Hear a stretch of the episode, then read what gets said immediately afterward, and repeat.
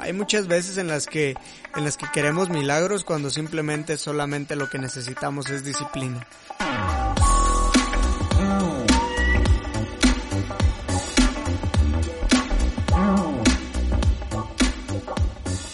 Hey, ¿qué tal amigos? Bienvenidos a Sin Filtro nuevamente. Estamos en el episodio número 8 titulado El autocuidado. Y en esta ocasión me encuentro con una chica que ha estado desarrollándose en nuestra organización eh, en el área de jóvenes, así como algunos de los otros chicos que han participado también en este espacio. Y eh, eh, queremos compartir algo, algo acerca de, del autocuidado. Y el episodio pasado estuvimos platicando acerca del ADN de tu esencia y básicamente hablábamos de cómo cuidar tu espíritu. Sabemos que somos un espíritu que tiene un alma y que habita en un cuerpo. Y el episodio pasado platicamos acerca de eso. Pero en esta ocasión queremos darle la, importancia ahora al cuerpo y qué tan importante es que podamos conocer eh, estos temas. Y qué mejor que con Sai Zavala. Ella es licenciada en nutrición y tiene ahí muchos proyectos en los que está eh, desarrollando, que está ahí impulsando y, todo esto en la cuestión de, de nutrición, en todo ese campo de, de, de estudio. Ah, y pues bueno, aquí la tenemos, aquí está con nosotros. Amiga Sai, salúdanos, este, ¿cómo has estado? ¿Cómo te va? Bienvenida. Hola, ¿qué tal? Yo estoy muy bien, muy contenta de estar aquí, como bien lo dijiste, para poder compartir lo poco o mucho que he logrado, pues, aprender. Entonces espero que este, este episodio les, de verdad les ayude mucho a las personas que estoy segura que lo van a escuchar y pues muy bien, gracias por invitarme. No, hombre, amiga, es un placer tenerte aquí con nosotros. Y pues bueno, aparte de que estás colaborando también ahí con nosotros en, ya como lo he mencionado antes, ahí en nuestra organización, CCI Casa de Pan en el área de jóvenes. Por cierto, pueden irnos a seguir. Nuestro usuario es a, arroba jóvenes, ahí pueden irnos a seguir. Y pues hay, ¿en dónde, en dónde te podemos encontrar? ¿Dónde te podemos contactar? ¿Cuál es tu usuario de Instagram para poderte dar follow y, y, y checar todo lo que tú estás haciendo? Sí, bueno, en Facebook estoy así, Sai Zavala, y en Instagram estoy como Yare Zavala, pero se escribe con J, jare.zavala. Entonces ahí me podrían seguir. Súper amiga. Eh, pues bueno, sin más preámbulo, pues eh, queremos que nos compartas acerca de todo este tema, de todo lo que ronda alrededor de él. Hace unas semanas yo te vi y te, te escuché, bueno, tuve, tuve el privilegio de poder estar presencial en una de las conferencias que tú estuviste dando y hablaste algo acerca de esto, del autocuidado. La verdad es que me impactaron bastante muchos puntos que creo que son los que vas a tocar ahorita, muchas eh, muchas, muchas palabras clave y muchos, este, muchas conclusiones bien aterrizadas y es que nos pueden ayudar a todos. Entonces, en todo este tema de salud, eh, la principal organización que está involucrada en esto es la OMS, ¿no? La Organización Mundial de la Salud y uno de los ejes principales que ellos siguen es promover la salud, prevenir enfermedades y mantener la salud. Entonces, a grandes rasgos, con esto en mente, ¿qué es el autocuidado? Sí, claro. La verdad es que mencionaste puntos clave muy importantes. Entre ellos mencionaste a la OMS, la Organización Mundial de la Salud. Y bueno, esta determina que la salud es el bienestar total de cualquier ser humano. Y bienestar total se refiere, pues, evidentemente no tener enfermedades, pero también al bienestar emocional, bienestar económico, bienestar social. Entonces todo esto, como lo mencionaste, se enfoca en el cuerpo, ¿no? Y precisamente el autocuidado con el enfoque a la nutrición, yo opino que podría basarse en darle el valor a tu cuerpo y incluso más allá del peso que tú tengas. Porque en repetidas ocasiones, y no es que siempre la verdad, yo he notado que cuando la gente escucha esta palabra nutrición, se va directo hacia su apariencia. Sí. A cuántos kilos tienen de más o de menos, quizá. A que deben restringirse un sinfín de cosas o específicamente de alimentos o hacer cosas también que pueden comprometer su salud. Ya dijimos que es el bienestar total. Sí. Eh, también tienen la idea de que eso significa pasar hambre para poder estar bien corporalmente, de nuevo, que es lo que primero se les viene a la mente, o que es simplemente como clasificado, ¿no? Para personas eh, fitness, por así decirlo, o para personas que tienen mm, el tiempo para, ¿no? Sí. Entonces, la verdad para mí existe algo más importante. Eh, y también se ha visto, o sea, en mi opinión, ¿verdad? Pero también se ha visto científicamente que hay algo más importante. Y eso, pues la verdad me interesa explicarle a las personas y se llama composición corporal. Suena como muy científico, no lo sé, pero esto se encarga justamente de describir todos los diversos componentes del cuerpo humano. Por ejemplo, el porcentaje de grasa corporal, eh, se llama masa libre de grasa, pero eh, podríamos definirlo como la cantidad de músculo que tiene tu cuerpo. Y esto, repito, no es nada más por verse bien o verse pues mal, como gordito o así, ¿no?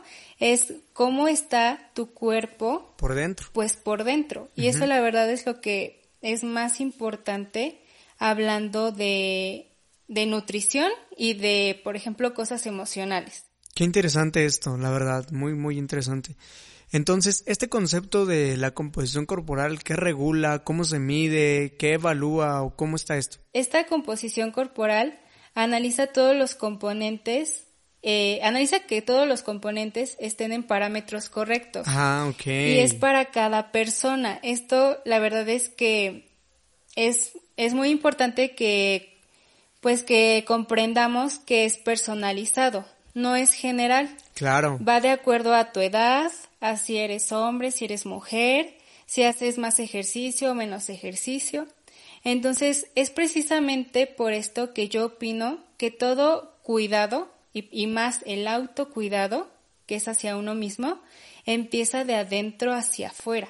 Entonces, esto es como que la parte principal que me gustaría compartir, que va de adentro hacia afuera. Fíjate qué tan importante es que conozcamos todos estos datos porque hacen que se amplíe nuestra mente y nuestro panorama del cómo poder cuidar nuestro cuerpo. Pero oye, bueno, platicábamos un poquito acerca de la OMS, que es lo que está promoviendo, qué es lo que hace. Traías tú ahorita algunas estadísticas, nos gustaría que tú pudieras estar eh, como que platicando un poquito más acerca de esto. Y hablando otra vez de la OMS, que es la Organización Mundial de la Salud, nos da cifras importantes acerca de pues de la situación de nuestro país. Y actualmente más del 70% de la población adulta presenta sobrepeso y obesidad. Entonces, cada vez se destaca más la obesidad infantil. Esto también es un tema muy importante. ¿Por qué? Porque empieza, te digo, desde adentro hacia afuera. Es muy valiosa la información que tú estás compartiendo, Sai. Y, por ejemplo, nosotros que estamos en México, ¿dónde podemos encontrar mayor información acerca de esto, mayores estadísticas, eh, mayor profundidad en, en todos estos datos? Y porque creo, mira, quiero recalcar bastante esto y es que hay una cultura del desconocimiento, hay una cultura de ignorancia en estos temas, hay una cultura de malos hábitos que creo que obteniendo la información, como mencionaba antes, hacen que nuestro chip, el chip en nuestro cerebro empiece a cambiar y empezamos a tener una mentalidad totalmente diferente, se amplíe nuestro panorama de cómo podemos cuidar nuestro cuerpo. Y vuelvo a recalcar, eh, nuestra, en nuestra organización no solamente estamos enfocados en lo espiritual, sino en esta parte integral. Por eso también estamos hablando acerca de esto del cuerpo. Entonces, eh, nos gustaría que tú nos pudieras estar compartiendo eh, dónde podríamos encontrar mayores datos, mayores, mayor información y la parte de todos estos, todos estos hábitos, cómo se pueden cambiar. Sí, mira, en México existe algo que se llama en Sanut, que es la encuesta nacional de nutrición, se hace ah, en determinados periodos. Eh, ahí se pueden encontrar datos de verdad bien definidos, bien desarrollados, pero se podría, ahorita podríamos mencionar una, un porcentaje global en el que representa nuestro país. Y es eh, que en nuestro país más del 70% de la población adulta presenta sobrepeso y obesidad. Y esto es preocupante porque cada vez destaca más y más la obesidad infantil. Entonces podemos ver que no es solo un problema de que se va a presentar cuando seas mayor o que después de ciertos años empiezas a, a tener sobrepeso u obesidad. No, ya estamos viendo desde los, las personas pequeñas, desde los infantes. Entonces, evidentemente los problemas van a ser peores de acuerdo al tiempo de exposición de, malos hábitos. ¿Por qué? Porque estamos viendo que desde niños tienen enfermedades que adultos empiezan a tener. Y esa es la cifra actual de nuestro país. Oye, y por ejemplo, ¿cuáles son los tres factores, o quizá pueden ser más, o cuáles son los factores eh, como más, más relevantes que es lo que hacen que existan las estadísticas anteriores? ¿Cuáles son esos factores y cómo es que lo podemos controlar? Eh, no sé, ahorita se me está ocurriendo obesidad o algún otro eh, problema nutricional. Sí, como lo acabas de decir, eh, pues sí, ya se han conocido, aunque la obesidad tiene factores tal vez genéticos, se podría decir, o por otras enfermedades que la verdad no podrías controlar, pero también hay factores importantes que promueven este aumento de peso que evidentemente podrían controlarse.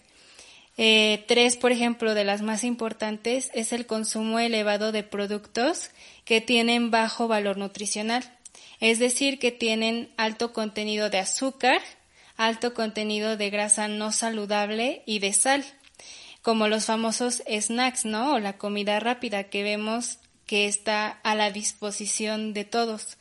Precisamente por eso, por su alta disponibilidad, eh, tienen mayor consumo pero evidentemente el valor nutricional es muy pobre.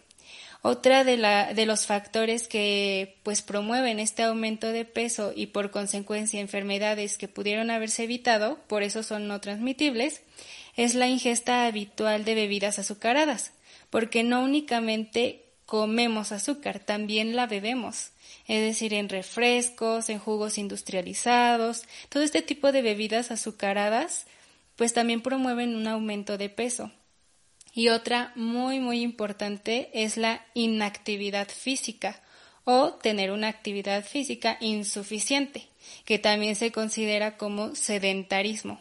Entonces estos tres factores que pues por ahí podríamos subdesarrollar más, ¿verdad? Pero estos son como los tres principales, son los que promueven un aumento de peso y por consecuencia la obesidad y las enfermedades no transmitibles. Oye, por ejemplo, ahorita que tú estabas mencionando acerca de todo esto de los snacks de bajo valor nutricional, eh, ¿cómo es que lo están regulando, no? Los, los países o cómo es que se regula verdaderamente. Me estaba pensando, ¿te acuerdas del etiquetado? No sé, cuál, alguien que nos escucha ahorita si vive en México, porque la verdad es que tengo el desconocimiento y no, no me gustaría hacer esas afirmaciones de que eh, no sé si en otros países como aquí en México, si se acordarán ustedes, si es que en diversos productos eh, se hizo un nuevo etiquetado y este nuevo etiquetado te prevenía o bueno era como unas tipos tipo alertas en las que te mencionaba un poco, eh, no tanto el valor nutricional porque cada producto debe de traerlo,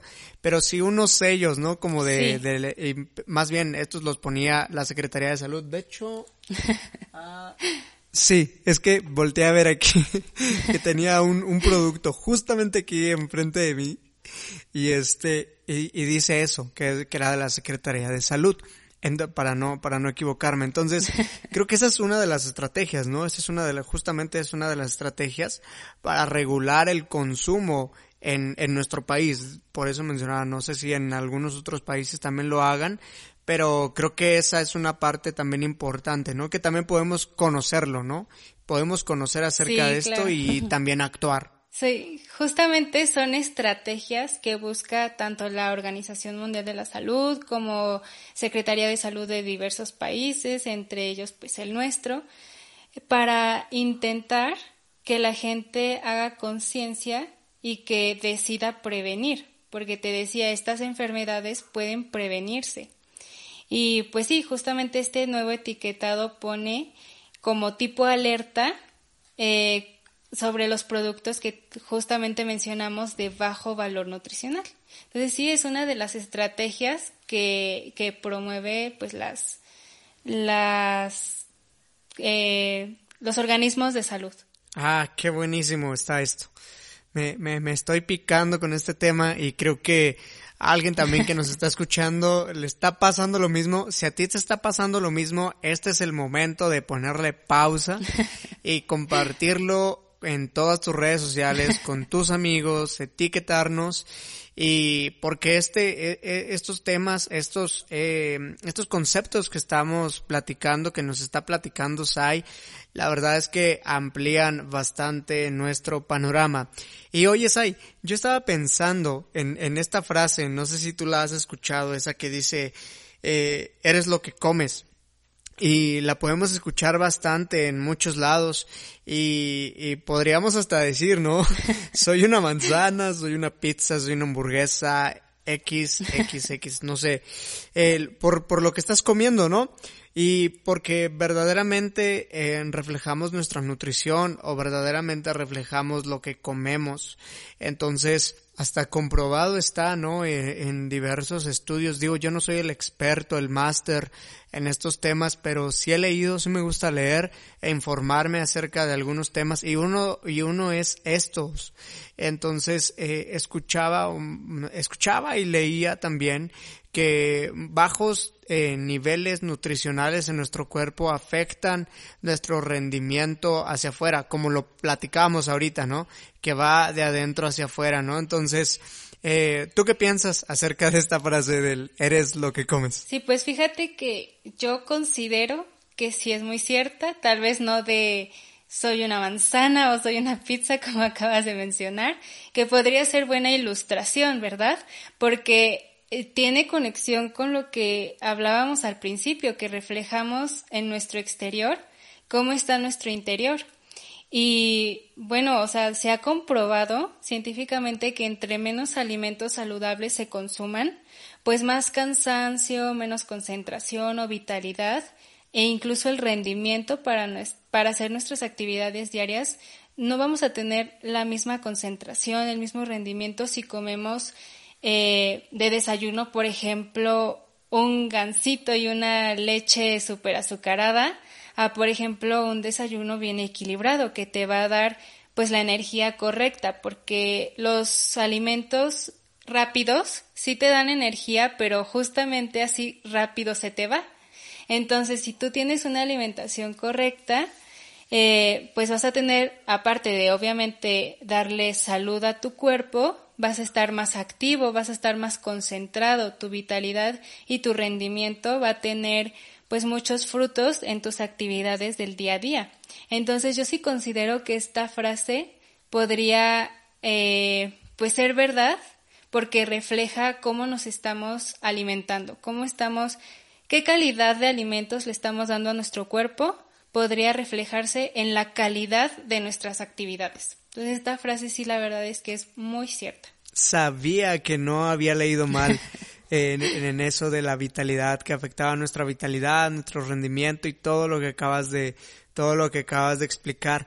Ah, hay algo, hay algo bien cierto, o sea, hay, me pone a pensar en que mm, personas que nos escuchan o incluso hasta nosotros mismos eh, pudimos haber pensado que se trata de una serie de prohibiciones hacia nuestro cuerpo, de privarnos de diferentes cosas, de hacer sacrificios, de, de prácticamente como pasarla mal con los alimentos, sino que se trata de darle el verdadero valor a nuestro cuerpo, generar nuevos hábitos saludables que, que se empiecen a reflejar desde adentro hacia afuera y verdaderamente estar cuidando nuestro cuerpo.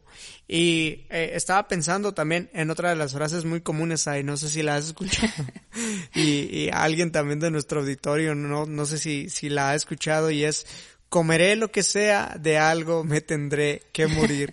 No sé si tú lo has escuchado, Sai, y también te quería hacer una pregunta. ¿Tú, ¿Tú has comido o comes muchas cosas no tan saludables? No, sinceramente no, ¿eh?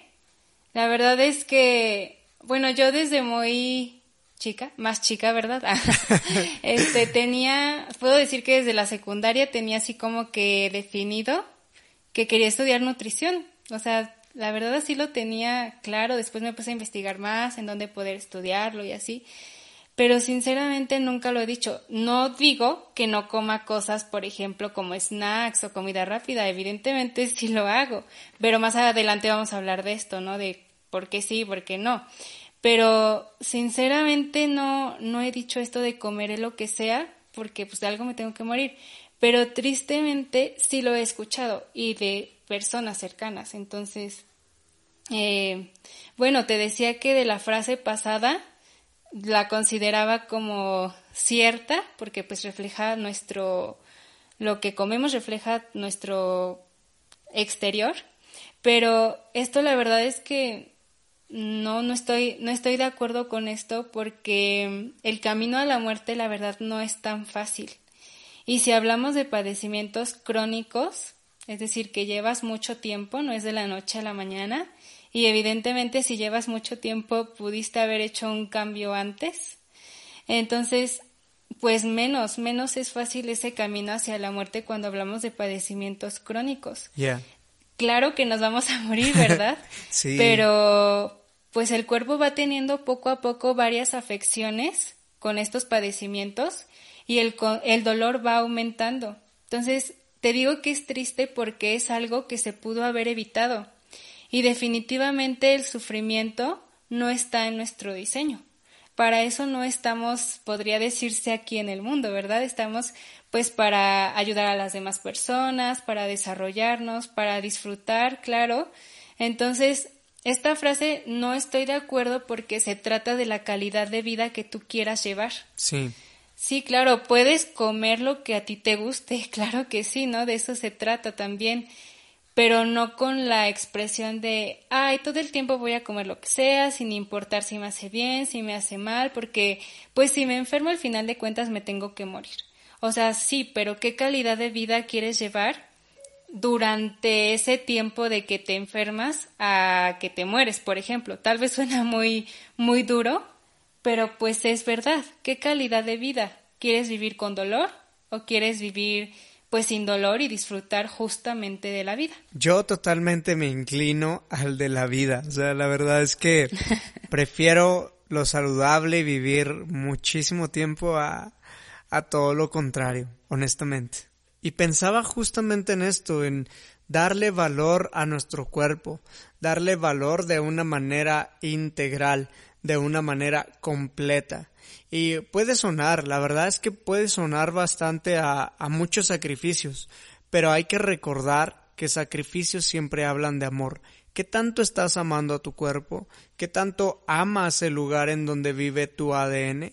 Eh, como lo platicábamos en el episodio pasado, el ADN de tu esencia, donde vive tu espíritu y donde vive tu alma. Entonces, ah, Qué buen episodio, eh. La verdad es que me está encantando bastante y me gustaría preguntarte, Sai, como desde qué perspectiva podrías verlo tú en el ¿Qué barreras crees que debemos romper para cambiar este, estos estilos de vida y cómo podemos mejorar? Es algo integral.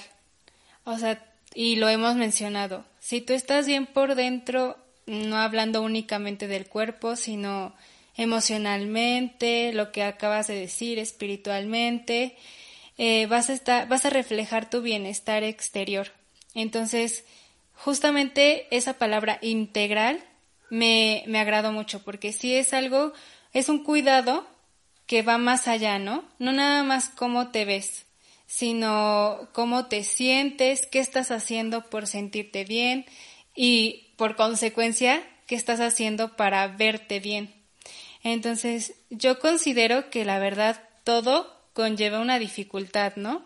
Por ejemplo, hablando de un estilo de vida saludable, podría decirse que es difícil, porque debes romper con barreras culturales, porque pues están acostumbrados a comer ciertas cosas o no hay disponibilidad de ciertos alimentos y sobre todo creo que las barreras más importantes que debes romper son las barreras de comodidad.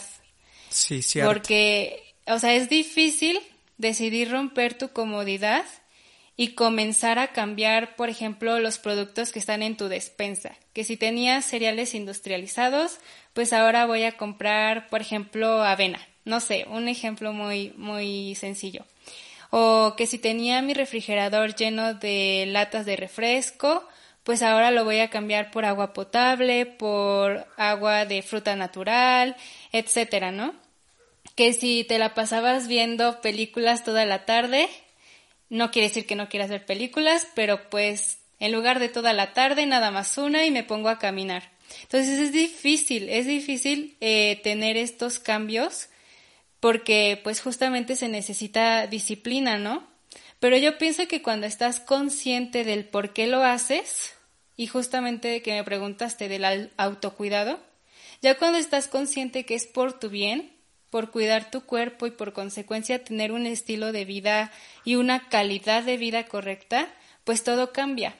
Porque por otro lado, tal vez al inicio llevar una vida muy relajada, por ejemplo, de que pues no importa si solo consumo alimentos industrializados, si solo me la paso bebiendo refresco, no hago nada de ejercicio. Al principio podría ser pues muy padre, ¿no? Muy cómodo así. Pero pues la dificultad vendrá tarde o temprano. Por eso digo, todo conlleva una dificultad. La dificultad de agarrar una disciplina para tu bienestar o la dificultad de las enfermedades y complicaciones de estas que se van a presentar después de llevar una vida muy relajada, sin importarte qué cuidado le das a tu cuerpo. Y finalmente nosotros decidimos qué dificultad y qué consecuencias queremos enfrentar. Eso es a lo que yo quiero llegar con el autocuidado. Excelente, amiga.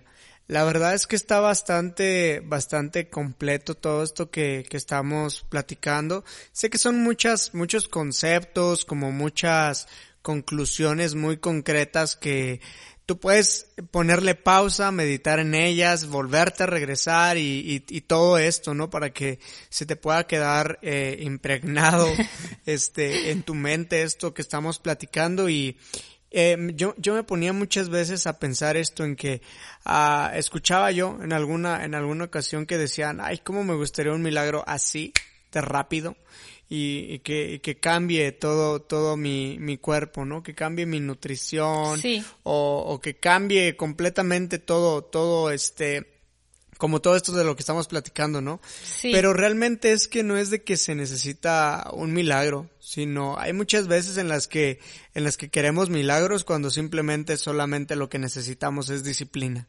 Disciplina que en nuestro cuerpo, en lo que comemos, y todo esto nos lleva a qué? A tener un control y todo lo que se controla se puede mejorar. Entonces, esta es una invitación a todo nuestro auditorio, a todas las personas que nos están escuchando y todo es para ayudar a prevenir, a prevenir malas consecuencias. Sí, la verdad es que tienes mucha razón. Y cuando dijiste los milagros, sí, o sea, tienes que trabajar para tener los objetivos que estás buscando, ¿no? También otro, otro dicho pues muy común es ayúdate que Dios te ayudará, ¿no?